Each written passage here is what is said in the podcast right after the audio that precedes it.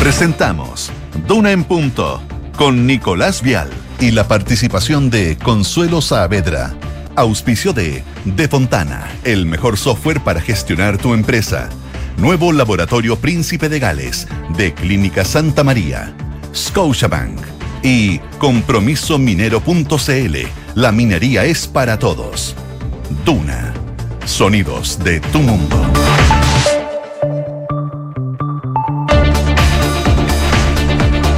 Segundas faltan para las 7 de la mañana, así bien puntual como corresponde siempre en Radio Duna. ¿Qué tal? Soy Nicolás Vial y comenzamos Dura en punto con todas las informaciones, lo que ha marcado la pauta durante las últimas horas de este día, este día 2 de febrero, ya comenzando el segundo mes del año, cuando muchos ya se fueron de vacaciones, algunos vuelven, otros aguantan, ¿eh? me ha tocado mucho ir conversando. Bueno, ¿te tomaste vacaciones y volví hoy día? No, me voy hoy día viernes, como algunas personas. Como María José Soto, que me acompaña acá, que está con una cara de felicidad que no se la quita nadie. Ay, sí, último día. Oye, pero muchos también que se aguantan. Ayer una, una, una, una amiga, una colega me decía, yo me voy en agosto.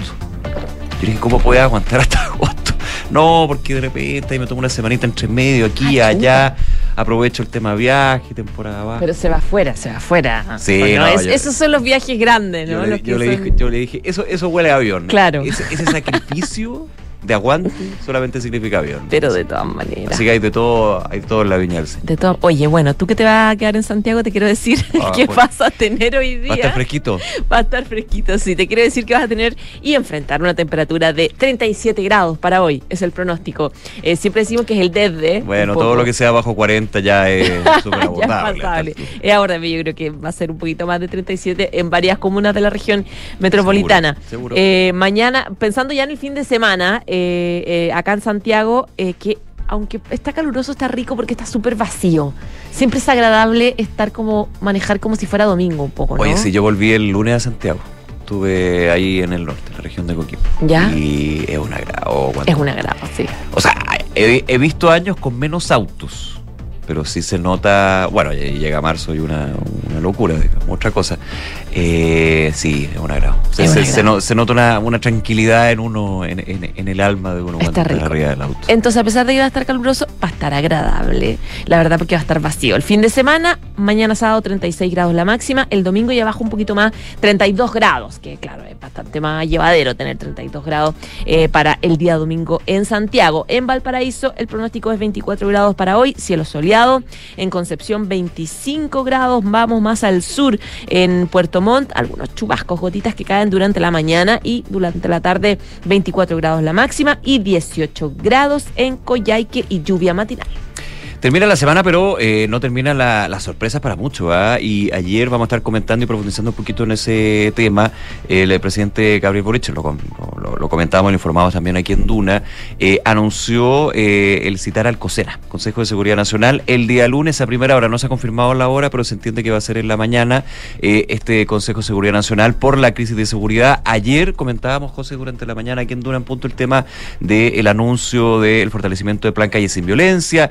Durante la tarde, el presidente Boric se sumaba a una manifestación en silencio contra la delincuencia en el barrio Yungay. El vecino del barrio Yungay ha habido todo un tema, eh, recordemos también este hecho eh, delictual contra grupo de monjas, por ejemplo, durante la semana. Bueno, hay, hay, hartas cosas que, que, se van sumando en una situación de seguridad e inseguridad y lo que va a ser esta situación del COSENA. Vamos a estar hablando un poquito de eso, también de otros temas, los infiltrados, de hecho, va a estar la editora general de la tercera, Gloria Faúndes, hablando sobre el adiós de Lagos, el adiós de la vía pública, este anuncio que fue parte de la semana y que por supuesto ha tenido una serie de reacciones, eh, columnas, comentarios, donde eh, se habla de la figura de, histórica de Ricardo Lagos Escobar, expresidente de la República, este adiós a la vía pública que nos dicen, ¿es posible que un expresidente se retire 100% digamos de la vía pública? Bueno, lo vamos a estar comentando ahí con nuestra querida Gloria Faúndes. Y vamos a estar también con Paula Catena, su editora de política de la tercera, para hablar justamente de este nuevo giro del gobierno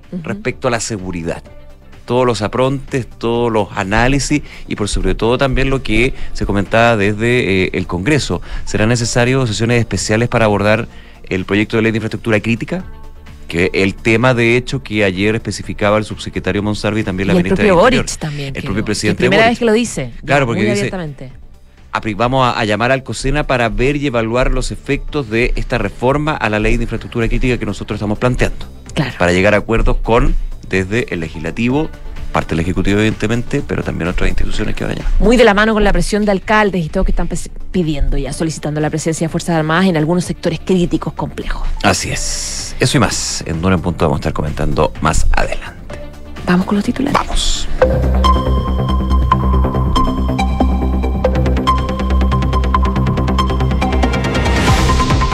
Partidos oficialistas y opositores apoyaron la idea del presidente Gabriel Boric de convocar al Consejo Nacional de Seguridad, el COSENA, para enfrentar la crisis en varias ciudades del país, mientras la Comisión Política del Partido Comunista se sumó a los respaldos. Diputados de esas filas y el Instituto Nacional de Derechos Humanos criticaron la medida, advirtiendo que es un riesgo para la democracia y las libertades individuales. El presidente Gabriel Boric participó en una marcha silenciosa en el barrio, en el barrio Yungay, donde vive de hecho el mandatario, en la cual buscaba protestar contra la situación de inseguridad y episodios violentos en los últimos días en esa zona. El jefe de Estado manifestó que la mejor forma de enfrentar los delitos es tener mano dura con los delincuentes y a largo plazo mejorar la cohesión social. El fiscal nacional Ángel Valencia creó una unidad para la protección de fiscales con el fin de enfrentar las amenazas del crimen organizado. Primero se va a redactar un diagnóstico de cómo se encuentra la seguridad de los fiscales, recopilando antecedentes en las diferentes regiones para así definir acciones específicas. La expresidenta Bachelet valoró el rol del expresidente Ricardo Lagos tras anunciar su salida de la vida pública. Enfrentó los desafíos en todo momento para seguir avanzando hacia mayor justicia y equidad para todos los chilenos a través de un video. La sucesora de Lagos valoró que su visión de estadista es un ejemplo y un modelo a seguir para el Chile que queremos entre todos. Materia internacional, la Corte Internacional de Justicia anunciará hoy si es competente para juzgar a Rusia por genocidio en Ucrania. El principal representante de Rusia ante la Corte declaró que Ucrania no podía estar más lejos de la verdad en la Convención de Genocidio de la ONU. Y el debate en Argentina por la ley ómnibus se, digo, se suspendió para retomarse esta mañana. Los parlamentarios acordaron bajar la cantidad de empresas a privatizar de 36 a 27 y de las 11 atribuciones para el presidente en situaciones de emergencia que se plantearon quedaron 5. 7 de la mañana, 6 minutos. Bueno, lo estábamos contando. Eh, ayer, de hecho, yo, yo, sé un poquito de memoria a esta misma hora cuando comenzábamos de una en punto. Ya hablábamos de uno de los temas del día que iba a ser este punto de prensa eh, ya esperado, donde el presidente Gabriel Boric anunciaba un, un fortalecimiento del plan Calle Sin Violencia. Claro. Hablamos de, bueno, cuáles van a ser los anuncios, que se iba a focalizar el tema también en términos de la región metropolitana por la ocurrencia de delitos y delitos violentos, pero fue bastante sorpresivo que un tema que había estado ahí, que había sido solicitado por alcaldes, alcaldesas, por la oposición en pleno, que había sido criticado desde el punto de vista de hablar de ideologización, de no querer llegar al punto de citar al Consejo de Seguridad Nacional. Eh, ayer el presidente Gabriel Boric, en su discurso, habla y justamente dice, se va a citar el día lunes a primera hora. Enfocado en, y este es un punto bien clave que, que podemos conversarlo también, a un tema en particular hay algunos que dicen, no, pues aquí el tema de seguridad hay que verlo desde un abanico de, elementos y, temas a abordar. Pero desde el gobierno se dice, se va a solicitar en, este, en esta instancia de consulta, de asesoría, podríamos decir, cuáles son las implicancias que puede tener eh, los cambios propuestos por el Ejecutivo en el proyecto de reforma a la ley de infraestructura crítica. Es decir, muchos dicen el paso anterior a un eventual estado de excepción como ha sido solicitado por algunas figuras desde la política, organizaciones sociales, entre otras, para abordar la crisis de seguridad.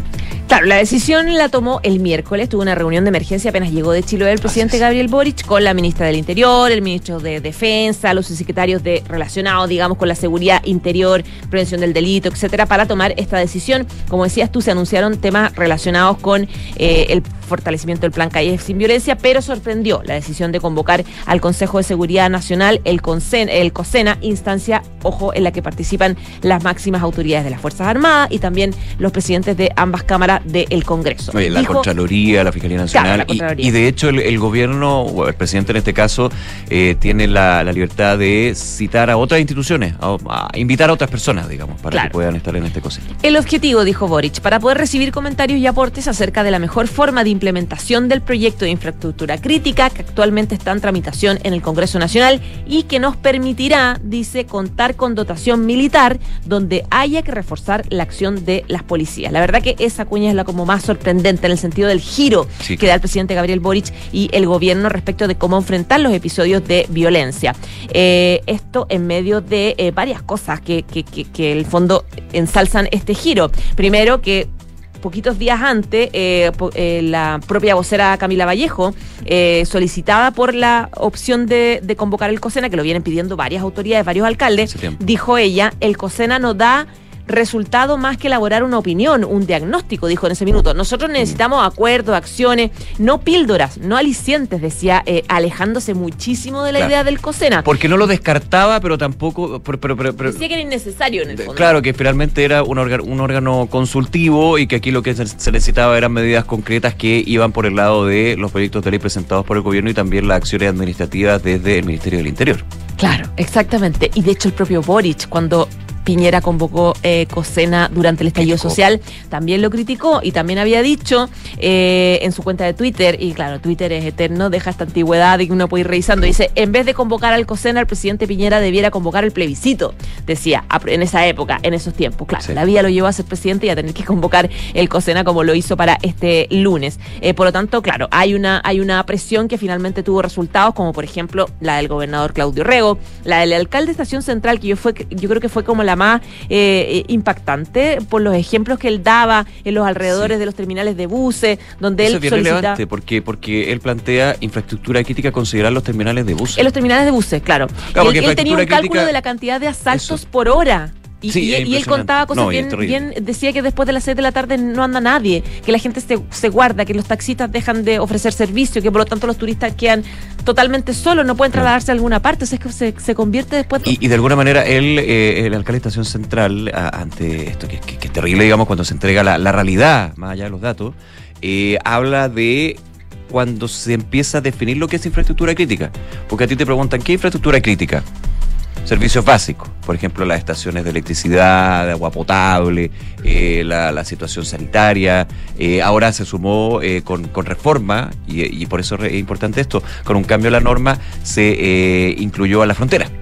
Claro. Pero ahora se podría incluir, por ejemplo, los, los, los terminales de buses el transporte, digamos, este, este es un punto que, que, bueno, va a ser abordado evidentemente en el Congreso con esta reforma. Claro. Bueno, a propósito de eso, del Congreso y de sentarse a conversar sobre la, la implementación de nuevas normativas a la ley de infraestructura crítica, los parlamentarios, bueno, el presidente de la Cámara de Diputados, que es Ricardo Cifuente, dijo que estaba disponible para sesionar en febrero si era necesario.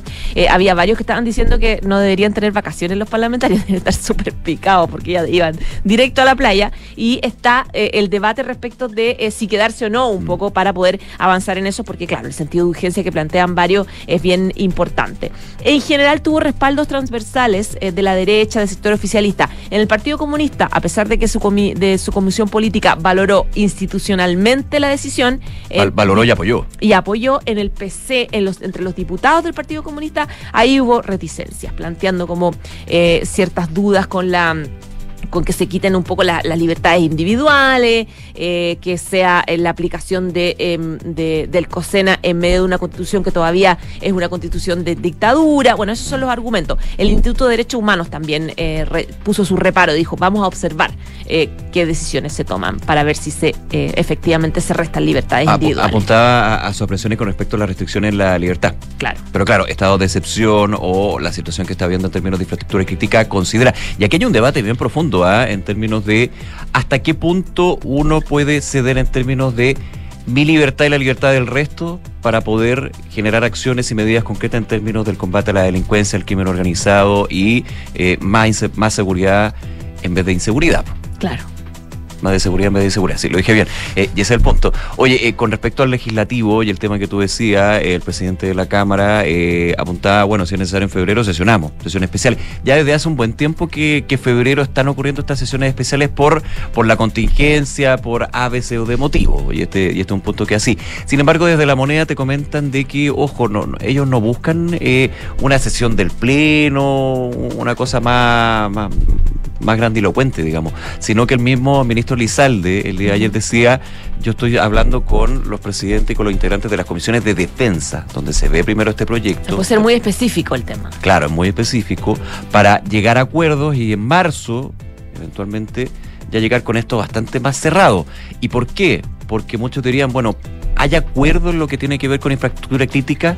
Se avanzó, de hecho, con la reforma a, eh, que posibilitó la, el apoyo de eh, las Fuerzas Armadas en la frontera del norte y que ha tenido buenos resultados, juicio, y en los datos que tiene el gobierno. Pero hay un punto, y que aquí es donde está la discusión, y la mirada también que contrasta entre un sector y otro. La regla de uso de la fuerza, los deberes, obligaciones, hasta qué punto, cuándo tiene que actuar, cuáles son las garantías también para las Fuerzas Armadas, qué es infraestructura crítica, qué consideramos infraestructura crítica, esos son los temas que evidentemente quieren adelantar desde el Ejecutivo para llegar a un acuerdo y poder avanzar en esto.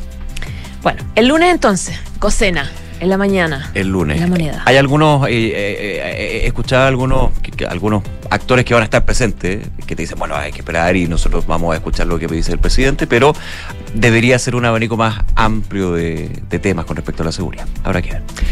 7 de la mañana con 15 Escuchas, Duna en punto. Oye, me alargué un poquito en el tema, perdón, pero claro, ayer fue uno de los temas del día. Pero hoy en la tercera, eh, hay una nota bien interesante con respecto a un tema de seguridad, pero que tiene que ver con la seguridad de quienes son los persecutores, en este caso los fiscales y novedades con respecto al Ministerio Público.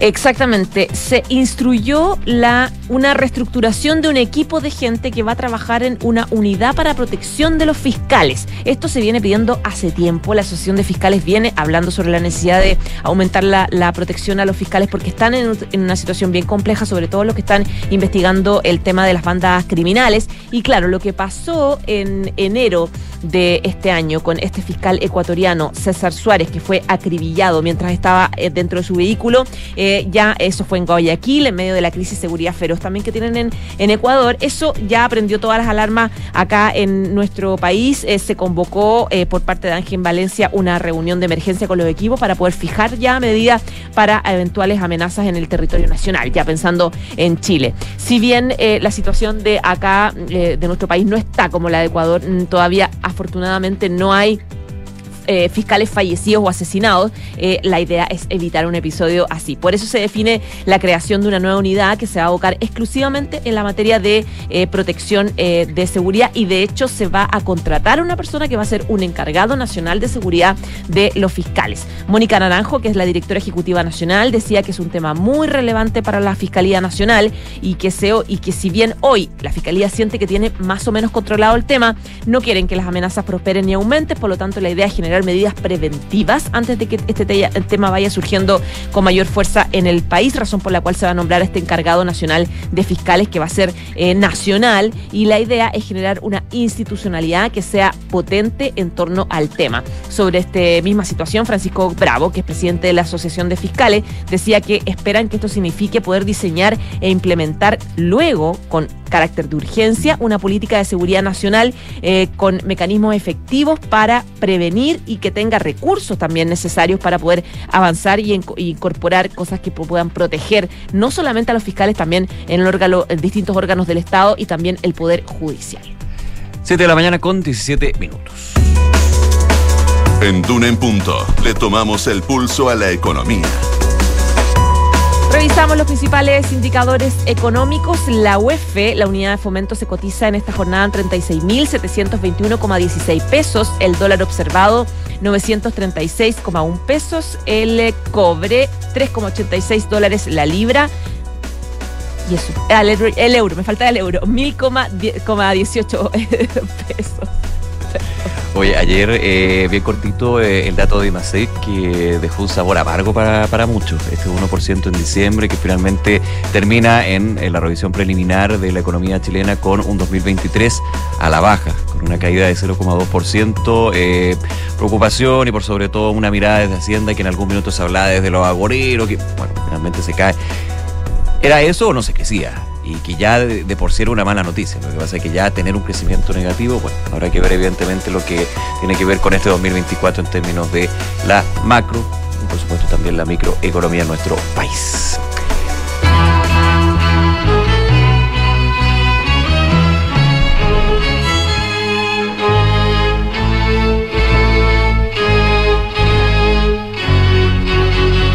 Esta canción es porque María José Soto se va de vacaciones. Sabía que me Pues porque es viernes. Oye, ¿Quién tengo, la eligió? tengo autorización. Estoy autorizada, estoy Ah, autorizada. Yo último la día elegí. nadie se enoja. Está bien. Sí. Oye, ¿cuántas veces, dime cuántas veces saltaste esta canción? ¿O la sigues saltando? Me duele la rodilla tanto. Oye, pero qué increíble, qué buen tema. ¿Por qué, ¿Por qué lo elegimos? Son los auténticos decadentes, es la famosa y emblemática canción La Guitarra. eh, y la puse porque, de hecho, ¿te gusta tocar aquí. guitarra? Porque me gusta, porque, porque yo pensé alguna vez que podía tocar guitarra y dedicarme solo a eso. ¿Por qué, por qué todos en algún mi minuto pensamos que teníamos la posibilidad íbamos a tocar guitarra y, y- y ni Que la, que la música podía ser mi techo y mi comida. Claro, y ni dedos para Sí, la no, cuerda. no, cero, cero. Lo que pasa es que los auténticos decadentes están, están en Chile, Ah, están mira. haciendo conciertos y es un panorama totalmente veraniego. Los auténticos decadentes están en una gira de verano aquí en nuestro país, ya han hecho varios conciertos donde eh, han recorrido éxitos como este, por supuesto, la guitarra. Ayer estuvieron en el Gran Arena Monticello, hoy van a estar en el Teatro Caupulicán aquí en Santiago y el domingo en Viña del Mar a las 9 de la noche en el Casino Enjoy. A los que están ahí de vacaciones, oye, entretenido igual. Ir a un concierto, ¿no? De los auténticos decadentes. Vienen harto Chile, ¿eh? Vienen hartos. Son sí. bien habitués. Sí. Y con la guitarra saludamos a nuestros auspiciadores. Conoce más sobre los fondos mutuos Scotia Portafolios, mejor alternativa de inversión para tus proyectos. Cuenta con expertos que diversifican tus inversiones de forma personalizada. Hazte cliente y contacto hoy a tu asesor de inversiones Scotia. Nuestra minería es diversa, participan distintos profesionales con vocación que en conjunto construyen la minería del futuro. Conócelos en compromisominero.cl. Compromiso Minero, haciendo en el presente un mejor futuro. 7 de la mañana con 20 minutos, hacemos una pausa, ya regresamos con más noticias, más información aquí. en Tunam Punto. vocación será la música mi leche y mi comida porque yo no quiero trabajar no quiero ir a estudiar no me quiero casar Para la minería, la agricultura y empresas de exportación. Para el almacén, la panadería y la botillería. Para la pyme que está comenzando. Para la pyme que está dejando de ser pyme. Para las medianas y grandes empresas. Para los contadores, para la gestión de personas. Para tu empresa, para su empresa. Para mi empresa. Para todos, de Fontana. El software de gestión empresarial número uno de Chile. Toma el control de tu empresa en defontana.com. De Fontana, pensemos digital. Clínica Santa María sigue creciendo en la comuna de La Reina, ahora con un nuevo laboratorio. Contamos con más de 500 exámenes con la calidad y seguridad que entrega Clínica Santa María. Visítanos en Príncipe de Gales 9140, Espacio Urbano La Reina. Más cerca, más cómodo. Clínica Santa María, especialistas en ti. Esto es Duna en Punto con Nicolás Vial.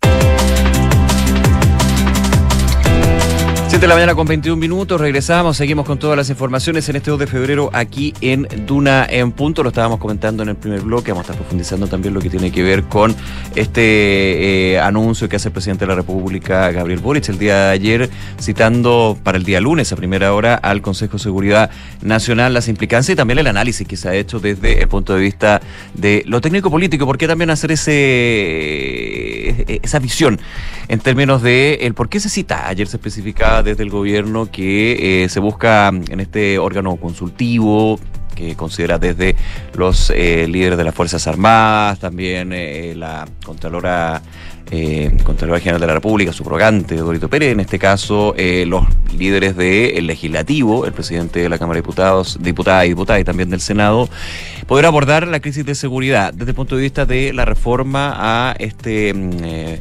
este proyecto de reforma a la ley de infraestructura crítica es un tema de seguridad. Esto también en horas donde eh, llamó la atención lo que fue la participación en el barrio Yungay del propio presidente Gabriel Boric en una manifestación silenciosa en contra de la delincuencia y también en términos de los hechos que han ocurrido durante mm, esta época estival, se podría decir, enero, febrero, y toda la discusión que tiene que ver con eh, seguridad que ha marcado parte de la pauta en términos eh, bien importantes de eh, el trabajo del gobierno y también el trabajo de distintas eh, distintos sectores. Desde la oposición ha- han sido críticos. Ayer valoraron hay una valoración transversal en términos del anuncio del presidente Gabriel Boric.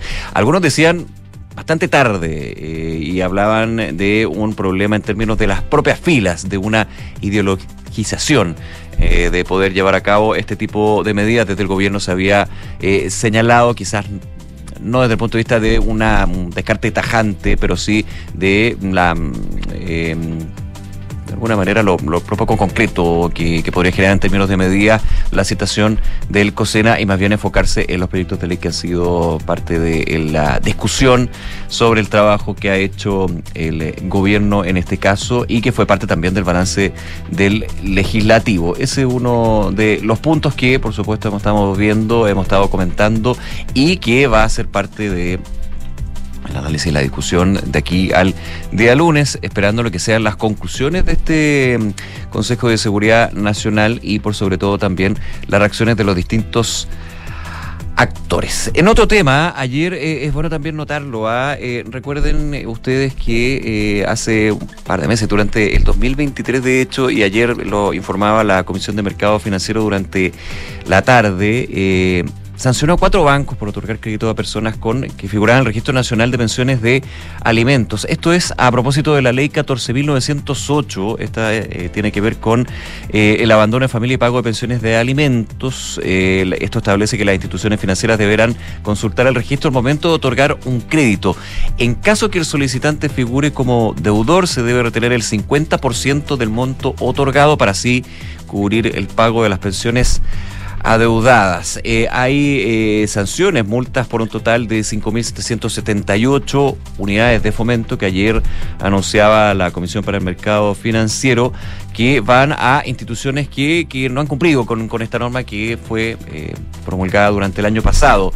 Tiene que ver con instituciones como el Banco Estado, que eso llama la atención en términos también de eh, cuál sería la, la, la información que entregue el Banco Estado con respecto a por qué no se cumplió, digamos, con esta normativa, cuál es el argumento en este caso, Banco Santander, Banco Consorcio y Banco Ripley. Eh, con respecto al Banco Estado, de hecho, la Comisión del Mercado Financiero, la CMF, acreditó que se infringió el procedimiento en 24 operaciones de crédito, mientras que se constató infracciones en 14 operaciones en el caso de Santander y en Consorcio Ripley responde a una sola operación. Es una legislación relativamente nueva, pero que evidentemente también llama a lo que ha sido la fiscalización por parte del órgano regulador en este caso, la Comisión para el Mercado Financiero, que ha estado monitoreando este punto eh, llamativo no sé si el concepto es llamativo, pero sí novedoso desde una ley que es relativamente joven y desde un registro nacional de deudores que ha, tenido mucho mucho análisis también. Esto recordando lo que fue en su minuto eh, el, el, tema de eh, las, deudas por pensiones de alimentos que se fueron generando un sistema de pagos eh, desde, y por un tema nada que ver, digamos, pero eh, en los proyectos de ley de eh, retiro de ahorros previsionales, un tema evidentemente que estuvo siendo parte de ese tema. Así que vamos a estar muy atentos. Ayer la información que entregaba durante la tarde el, eh, con la Comisión para el Mercado Financiero con respecto a esto que sucedió, la sanción a cuatro bancos por otorgar créditos a deudores de pensiones de alimentos, donde hay restricciones evidentemente si hay una eh, deuda justamente sobre este 7 de la mañana con 27 minutos. Estás escuchando Duna en punto. Otros temas que van marcando la pauta que de alguna manera están eh, generando y que discusión y análisis y tiene que ver con la situación económica. Eh, ayer, de hecho, eh, se presentaba, y lo comentábamos también aquí eh, en Duna, específicamente hablemos en off, eh, lo que fue el IMASEC de diciembre, una noticia que para muchos dejó un sabor amargo, para otros no sorprendió nada, eh, una actividad económica que eh, cayó en diciembre, retrocediendo 0,2% en todo 2023, y eso evidentemente empieza a hacer la pregunta, va cambiando lo que eh, sería en términos de las proyecciones. Ayer algunos dardos podríamos decir que llegaron a, al mismo ministro de Hacienda. Mismo ministro de Hacienda, eh, Mario Marcel, en términos de las críticas desde el gobierno, no solamente el ministro de Hacienda, sino el gobierno, a las críticas de aquellos quienes postulaban que efectivamente se podía cerrar un año con un decrecimiento, con una caída en el Producto Interno Bruto, lo que por lo menos hasta el minuto, en lo que fue este apronte, y digo apronte porque es un cálculo o un dato preliminar que tiene que ser eh, revisado por el Banco Central, estaríamos justamente con una caída de 0,2% durante el mes de diciembre. Eh, se empiezan a, hacer las proyecciones, eh, a rebarajar lo que son también las estimaciones con eh, las expectativas para este año y se habla de enfriamiento de las expectativas, porque claramente para muchos no es novedad que se cayera, se podría haber y, muchos empiezan también a decir, se podría haber caído más. Fue bastante más resiliente la economía. El primer semestre, de hecho, y el primer trimestre, recuerdo yo, eh, las proyecciones que se tenían sobre la economía chilena para este 2023 era bastante más preocupante. Ahora, esto no es consuelo de tonto, digamos, pero podría haber sido bastante peor. Eso es efectivos. Empiezan a ver de alguna manera cuáles son las proyecciones y estaba revisando aquí eh, la nota de pulso de la tercera, que justamente destacaba las declaraciones del ministro de Hacienda, quien decía, la cifra de diciembre nos recuerda que estamos expuestos a sorpresas negativas, por eso seguiremos trabajando para que las cifras de actividad sean cada vez más consistentes al alza. Ahora, ¿qué espera el mercado? Hay varios indicadores o predictores, podríamos decir, con respecto a esto. Las expectativas son diversas, dice esta nota de pulso. Por una parte, el Banco Central tiene un rango entre 1,25% y 2,25% para este año, mientras que Hacienda espera un alza de 2,5%. El mercado, a través de ciertos indicadores como la encuesta de expectativas económicas, apunta a un crecimiento de 1,7%. O sea, una situación bastante más positiva que este año que se estaría cayendo o se estaría decreciendo en un 0,2%. Tras el cierre de 2023, para los economistas las proyecciones, si bien todavía se mantienen, ya que insisto, no hay grandes sorpresas al respecto, sí fijaron un sesgo a la baja debido a que el inicio de este año la actividad estará más lenta de lo esperado, dando este último, una, este IMASEC de diciembre, una mirada algo más negativa, pero a no alarmarse, digamos, es un poco ha sido también la mirada que se ha tenido desde los distintos sectores para poder enfrentar lo que va a ser este 2024. Muy importante en términos de la inversión, muy importante también dicen desde los sectores productivos lo que tiene que ver con este, estas esta iniciativas, estos proyectos de ley que se presentan desde el gobierno para abordar ciertos temas que están ahí latentes para poder aumentar la inversión. Por ejemplo, este concepto de la permisología. Y, quería destacar también en el ámbito económico, antes de en unos minutos más irnos a, la pausa y abordar estos temas, otros temas aquí en Duna en punto, lo que tiene que ver con otra nota de pulso de la tercera que eh, es bien eh, importante en términos de lo que hay que tener en consideración en el trabajo que se hizo durante 2023 y que generó acuerdos, ¿ah? y tiene que ver con las 40 horas.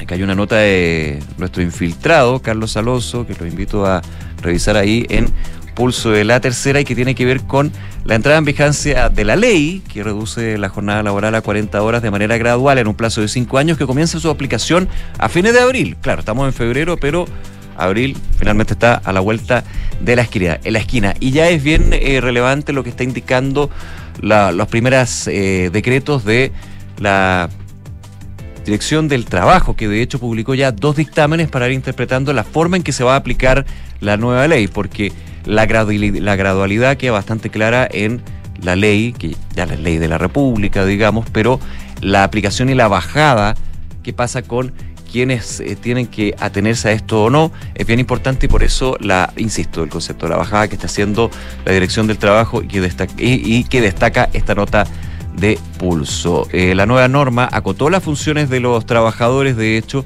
que estuvieran bajo el artículo 22 del inciso 22. Esto quiere decir quienes no se rigen por el control de la jornada de trabajo, una, muchos dicen una jornada más bien flexible.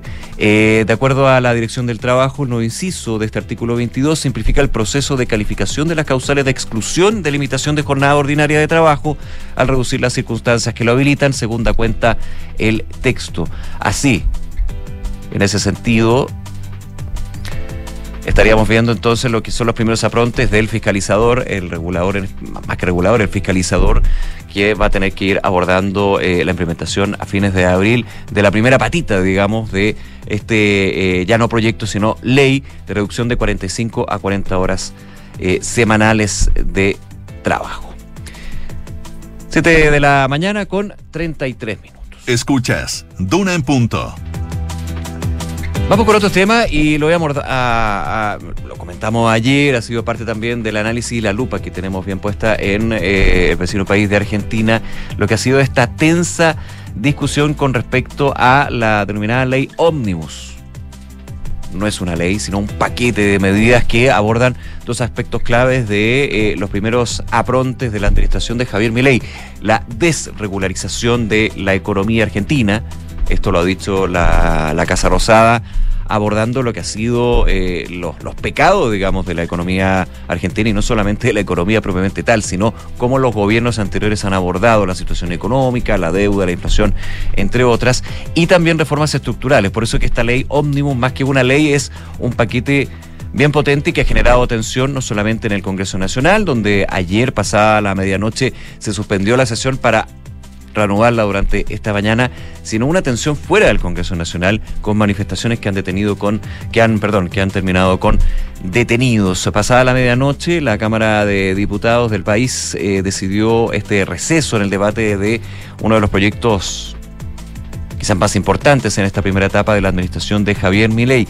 Se prolongó por más de 12 horas la discusión, para tener una idea, digamos, de, lo complejo que ha sido este eh, trabajo en el legislativo y estuvo marcada por cruces entre oficialistas, aliados y opositores. Eh, durante 10 horas los legisladores discutieron el jueves más de 12 horas, esto se va sumando también a lo que fue la discusión del día miércoles, los aspectos de este proyecto de ley de bases y puntos de partida para la libertad de los argentinos, así se llama, más conocida como ley Omnibus, por el número de artículos y también eh, la magnitud de las reformas que está eh, generando. Medios argentinos dan cuenta de que los artículos que, por ejemplo, habilitaban al Ejecutivo a privatizar cerca de 40 empresas estatales sin pasar por el Parlamento, desde eh, decretos presidenciales, fueron retocados en último momento en el jueves, el día jueves para lograr más apoyos. También estarían eh, manteniéndose artículos que han generado gran controversia, como por ejemplo el delegar facultades legislativas al presidente Javier Milei por el plazo de un año, prorrogable a otro en virtud, dice el Ejecutivo, de la emergencia que vive el país debido a la situación grave en términos fiscales, inflacionaria y también social. Esta ley ómnibus ha pasado por diversas comisiones parlamentarias, eh, intensas negociaciones en el oficialismo, con un peso, eh, con un peso, digamos, con un peso bastante bajo en el Parlamento, pero que pero que ha ido eh, teniendo esta discusión en el Parlamento. Eh, ha también eh, la administración de Javier Milei tenido que convencer a sus propias filas, digamos, en términos de, me ha mencionado lo disruptivo que han sido estos proyectos de ley y estos cambios que son bastante estructurales y que delegan un mayor poder al Ejecutivo en plazos, muchos dicen, agotados, pero con un alcance y una amplitud, evidentemente, que genera bastante aprehensiones.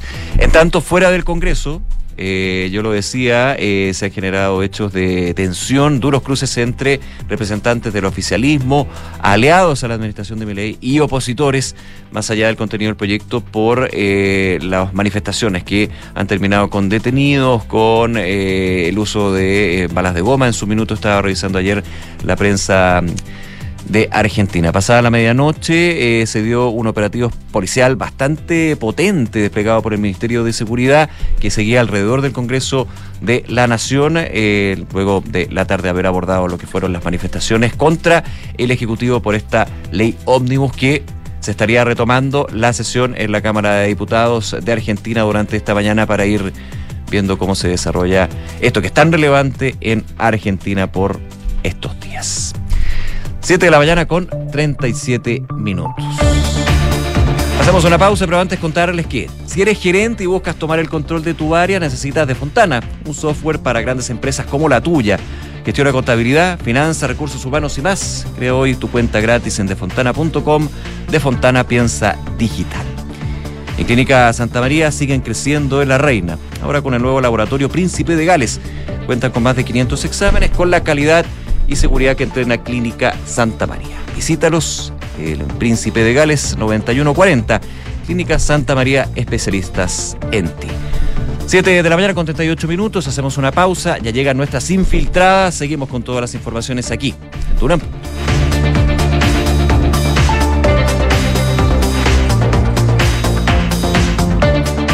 En Scotia cuentas con fondos mutuos Scotia Portafolios que gestionan activamente tu inversión según tus objetivos. Ya no tienes que estar pendiente de hacer ajustes todo el tiempo según el movimiento de los mercados. Tus fondos Scotia Portafolios lo hacen por ti. Contacta a tu asesor de inversiones IAPB o contrátalos directamente en scotiabankchile.cl o tu app Scotia Go. Infórmese de las características esenciales de la inversión en estos fondos mutuos, las que se encuentran contenidas en sus reglamentos internos y contrato de suscripción de cuotas. La rentabilidad o ganancia obtenida en el pasado por este fondo no garantiza que ella se repita en el futuro. Los valores de las cuotas de los fondos mutuos son variables. Infórmese sobre la garantía estatal de los depósitos en su banco o en cmfchile.cl. Publicista de profesión. Docente y académico. Ingeniero y matemático. Soy doctora en química. Soy Lilian. Soy Aldo. Soy Andreina. Soy Juan David Rayo. Y sí, soy, soy minera. Conócelos en compromisominero.cl. Sofía querida, no quiero que te asustes. Quiero contratar anticipadamente los servicios funerarios de María Ayuda. Quiero estar preparada y tranquila. Abuelita, te encuentro toda la razón. Y así, cuando llegue el momento, yo y todos tus nietos te podremos despedir con la seguridad que así querías que fuera. Descubra la tranquilidad de acceder a una compra anticipada de servicios funerarios, ayudando a los miles de niños y niñas de la Fundación María Ayuda. Más información en funerariamariaayuda.cl. Estamos contigo cuando más nos necesitas. Escuchas Duna en punto. Duna 89.7.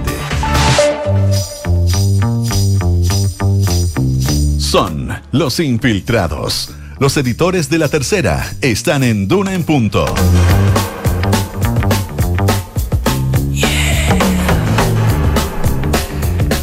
Siete de la mañana con 40 minutos. Regresamos. Estamos eh, junto a nuestras infiltradas esta mañana.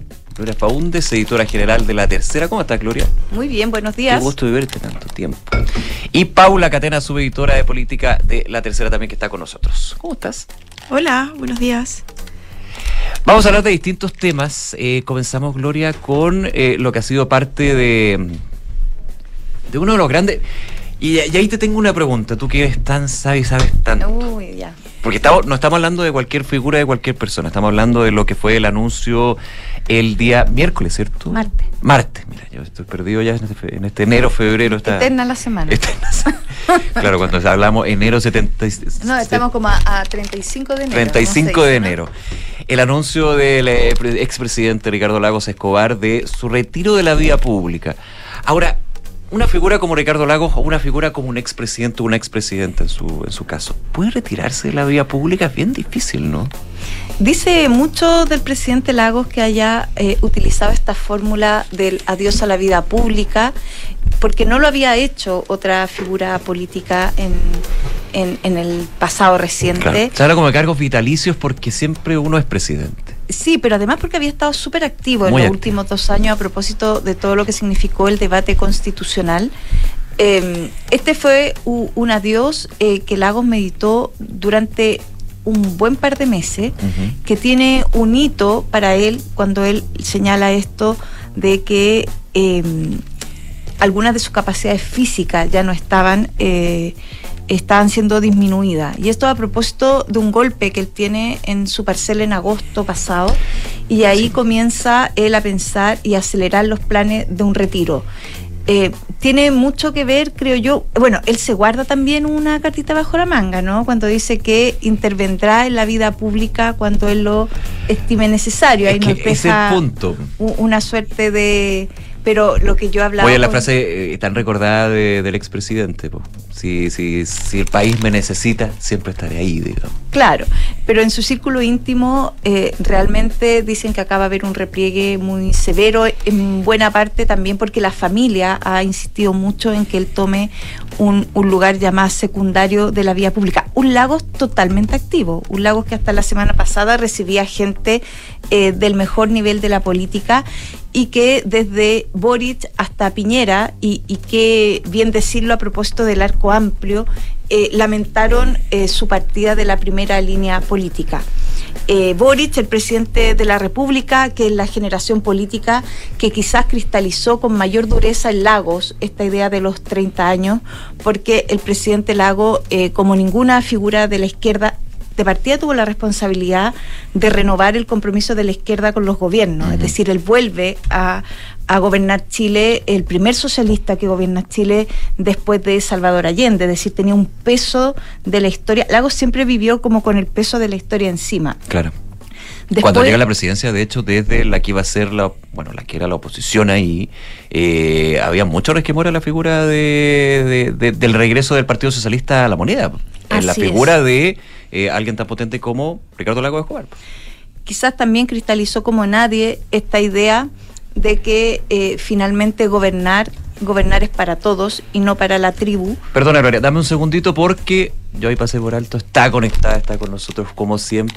Nuestra querida Consuelo Saavedra. ¿Cómo estás, Consuelo? Perdona. Hola, ¿cómo estás, Nico? Bien, perdona, no te había saludado. Gloria, Gloria, hola. Aquí Hola. con nuestra infiltrada. Te escuchamos, pero Sí. todavía no te vemos. No, pero está ahí. Sí, pero ya, ya estamos, ya estaremos. Ya. Yo también estoy esperando.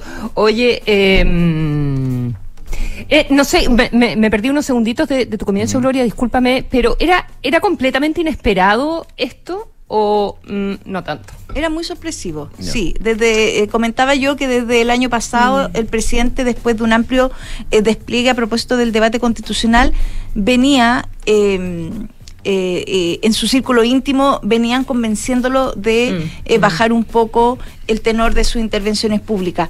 Eh, lo que pasó es que se le cruzaron muchas cosas importantes, se le cruzaron los 50 años.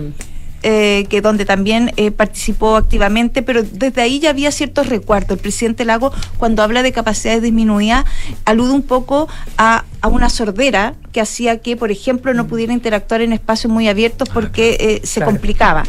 Y, y, y, y Lago y su familia siempre han tenido muy presente la dignidad del cargo. Entonces, eh, esto también tiene que ver con eso. Sí, sorpresiva en términos de anuncio, Consuelo, sí. Sorpresiva en términos también de que era eh, una figura eh, eh, donde su fundación y su departamento eran escenario habitual de eh, conversaciones. Fundación que iba sigue, por mucha- supuesto. Sí, pero cambia de lugar y se va a reducir, fíjate. Ah, es ya. decir, Se achica, se- claro. es decir, todo, eh, todo este proceso tiene que ver también con eh, reducir eh, los espacios eh, de la gente que trabaja directamente con él, precisamente porque ya la agenda pública eh, se va a cierra, cambiar. ¿no? Claro, se cierra eh, básicamente. Claro.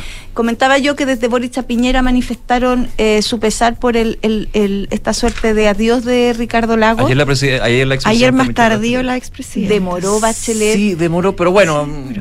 En su Ah, equipo dicen que fue, por temas de agenda, Ah, de que tema- por estaba de fuera de. Chile, volvió Ya. a Chile y ahora se va de vacaciones al sur. Tiene que ver con eso, decían. Sí, no les creo mucho. Fue bien significativo el silencio de la presidenta Bachelet que demoró 48 horas en manifestar eh, eh, en una en un mensaje eh, cortito, ¿no? Y quizás menos video. bastante Un video. menos cariñoso que el que expresó el presidente Boric, que por naturaleza también es más, más emocional y que habló. El presidente eh, Piñera fue el primero. Gracias por la historia. Sí. Esto no eh, es por orden de llegada, pero obviamente No, son, son, obviamente son sutilezas y comidillos políticos que. No, y el presidente. Piñera eh, haciendo eh, una alusión a la amistad que él dice le ha distinguido, es decir, marcando un tono eh, eh, bien también eh, personal, ¿no? En la despedida que hace.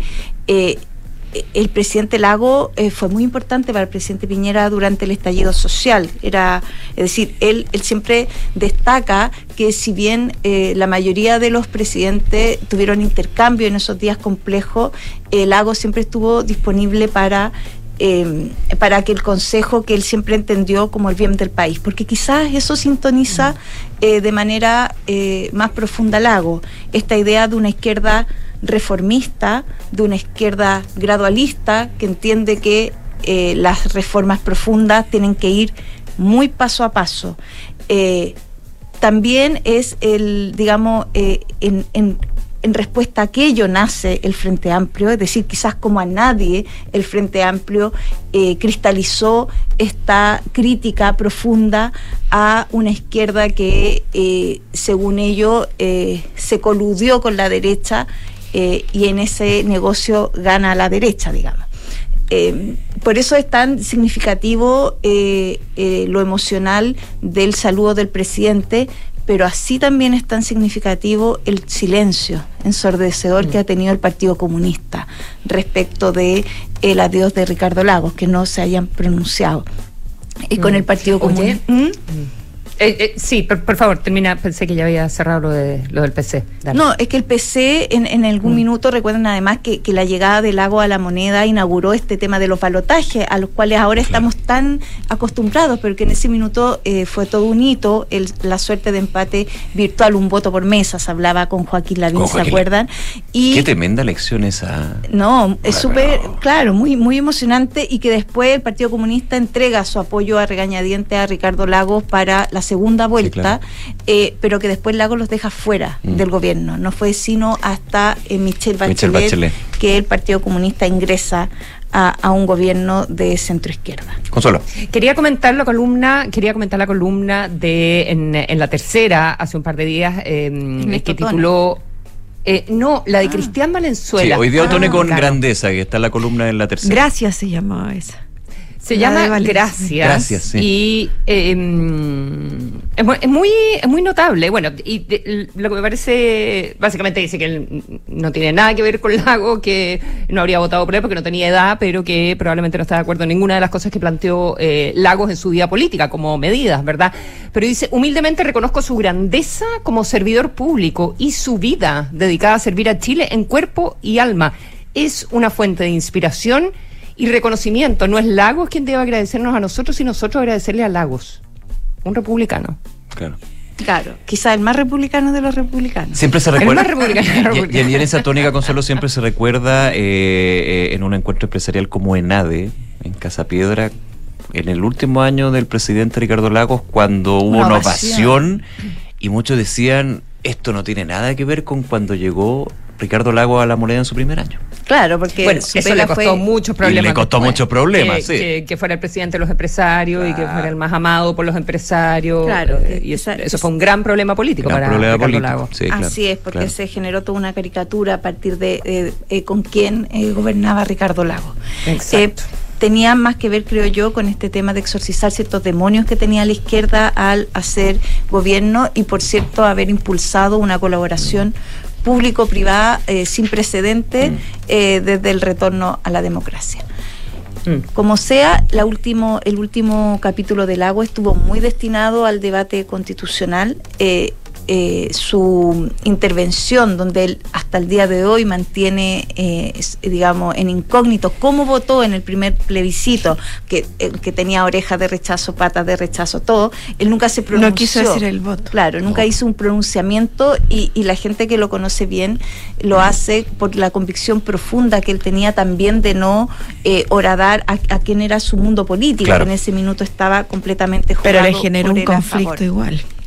Sí, pero son esos hechos, eh, yo creo que ya a la luz de todas las reacciones que ha tenido, que finalmente se entienden más con el tiempo, quizás que en su minuto pueden ser incomprendidos, pero que se entienden en la perspectiva del tiempo, como esto que yo les decía, que finalmente eh, gobernar eh, tiene que ver con un para todos Sí. y no necesariamente para un grupo. Déjame engancharme con eso pa- pa- para pasar a, a- a otro tema, Gloria, y contigo, Paula.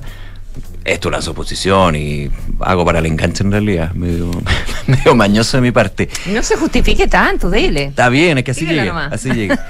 En la conversación que, o las conversaciones que ha tenido el presidente Boric con el expresidente Ricardo Lagos, ¿habrá salido el tema de citar al Cosena, por ejemplo? ¿Al tema No al, seguridad? menos, no al menos de lo que se sabe hasta ahora, porque los detalles que el presidente Boric reveló de la conversación que tuvo con el expresidente Lagos tiene que ver más bien con su salida. Hablaron de Chiloé, comentó en una radio local, pero no entró en detalles respecto del tema de seguridad. Quizá en el pasado sí lo hablaron, pero al parecer en esta última conversación que tuvieron después del anuncio no dio luces de eso, al menos el presidente Boric. Eh, pero Te lo pregunto porque, y aquí viene la segunda pregunta. Ayer se hablaba de, bien sorpresivo, el citar al Cosena el lunes, y un nuevo giro del gobierno. Es justamente así como hubo un giro respecto del presidente a la figura eh, de Lagos, eh, también hay un giro que más bien ahora es como una reafirmación de la línea que viene, que viene el gobierno, porque ya el tema de seguridad se ha vuelto eh, un zapato chino para esta administración y el cómo manejarlo desde que asumieron, desde la época de campaña, cosas que decían que no iban a hacer, como por ejemplo al inicio de, eh, de esta administración cuando se resistían a la idea de un estado de emergencia en la Araucanía y que finalmente hemos visto cómo se transformó en el gobierno que más prórrogas lleva en esa zona. Algo que fue eh, duramente criticado cuando era en oposición y lo comenzó a implementar el expresidente Sebastián Piñera. Y ahora en este caso eh, también ocurre lo mismo con eh, el Consejo Nacional eh, de Seguridad, que es una herramienta que viene de la Constitución del 80 y que un resabio, algunos dicen, de la dictadura más allá de que fue modificada en el 2005. Antes se autoconvocaba, por ejemplo, ahora lo convoca el Sí, presidente. se podía convocar con dos de sus integrantes, ahora es solo una atribución presidencial y solo asesora que puede dar consejos respecto de materias que tienen que ver con eh, eh, nacional.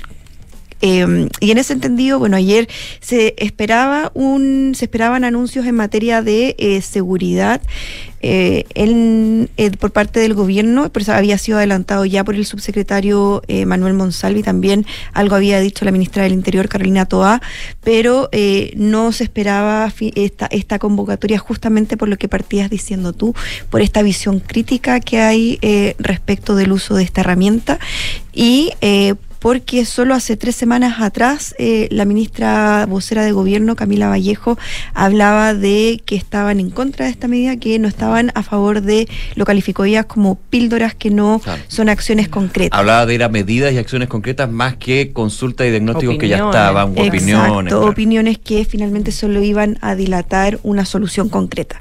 Y bueno, justamente el anuncio ocurre y eso genera la suspicacia también eh, de algunos en el oficialismo e incomodidad incluso transmitían en el Partido Socialista de justo este anuncio cuando la vocera de Partido gobierno Comunista. está...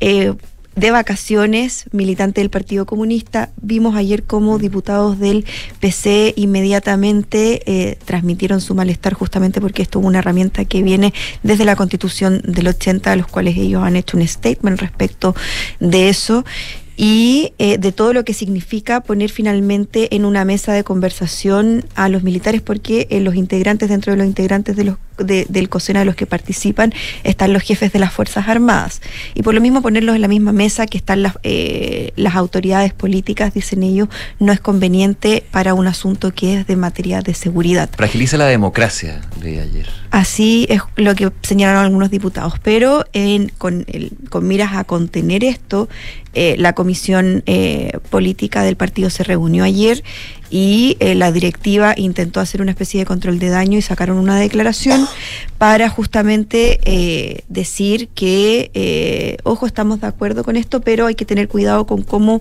se tramite el proyecto de ley que quiere sacar adelante el Ejecutivo, que es el que está en el Senado en este momento, en la Comisión de Defensa, que es el de infraestructura crítica, que es para resguardar ciertas zonas críticas o que son consideradas clave para la seguridad del país. Que eso está en discusión y eso es una eh, medida que quieren eh, re- reactivar ahora eh, en marzo. Sí. La idea es que, se, que Claro. informalmente los integrantes de la Comisión de Defensa eh, tengan diálogo durante febrero, durante este receso, para Eso. llegar a un acuerdo y disipar las diferencias, pero que en marzo se eh, reanude esta tramitación. Ayer, fíjate que, ah, y bien contito, perdona, hablé con el presidente, me, me- me entrevisté al presidente de la Cámara de Diputadas y Diputados, que va a estar el lunes como integrante, digamos, del legislativo, también el presidente del Senado, obviamente. Él se abrió a...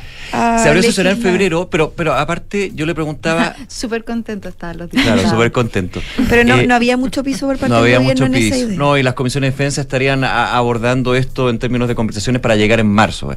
Pero le preguntaba, ¿esto va a ser sobre el tema infraestructura crítica? ¿Usted cree que es el único tema que deberían tratar? No, yo creo que debería abordar otros puntos de seguridad. Bueno, pero Se eso, es- eso una materia que podría ser eh, cuestionada. No sé si se acuerdan, en su momento, la última vez que se convocó el COSENA fue en 2019, en pleno estallido social, por parte del expresidente Sebastián Piñera. Y ahí el entonces Contralor eh, Bermúdez fue eh, bien duro en que el COSENA no tenía atribuciones para discutir, e era inconstitu- inconstitucional, eh, discutir materias que son de asunto de orden público. Eso no, fue, no solo fue el Contralor, él abrió los fuegos, pero claro, pero él él fue el que trazó la línea constitucional que les permitió al resto salir a El cuestionarlos. presidente del Senado, Jaime Quintana, Jaime y el presidente de la Cámara, Iván Flores, también hicieron reparo respecto de esa convocatoria Claro. y su naturaleza, que era un Pero tema ellos de orden apuntaron público. más al, al tema político. Ahí lo que debilitó la- en ese momento a Bermúdez digamos. fue eh, apelar al tema constitucional que no le correspondía, ya que era un tema de seguridad.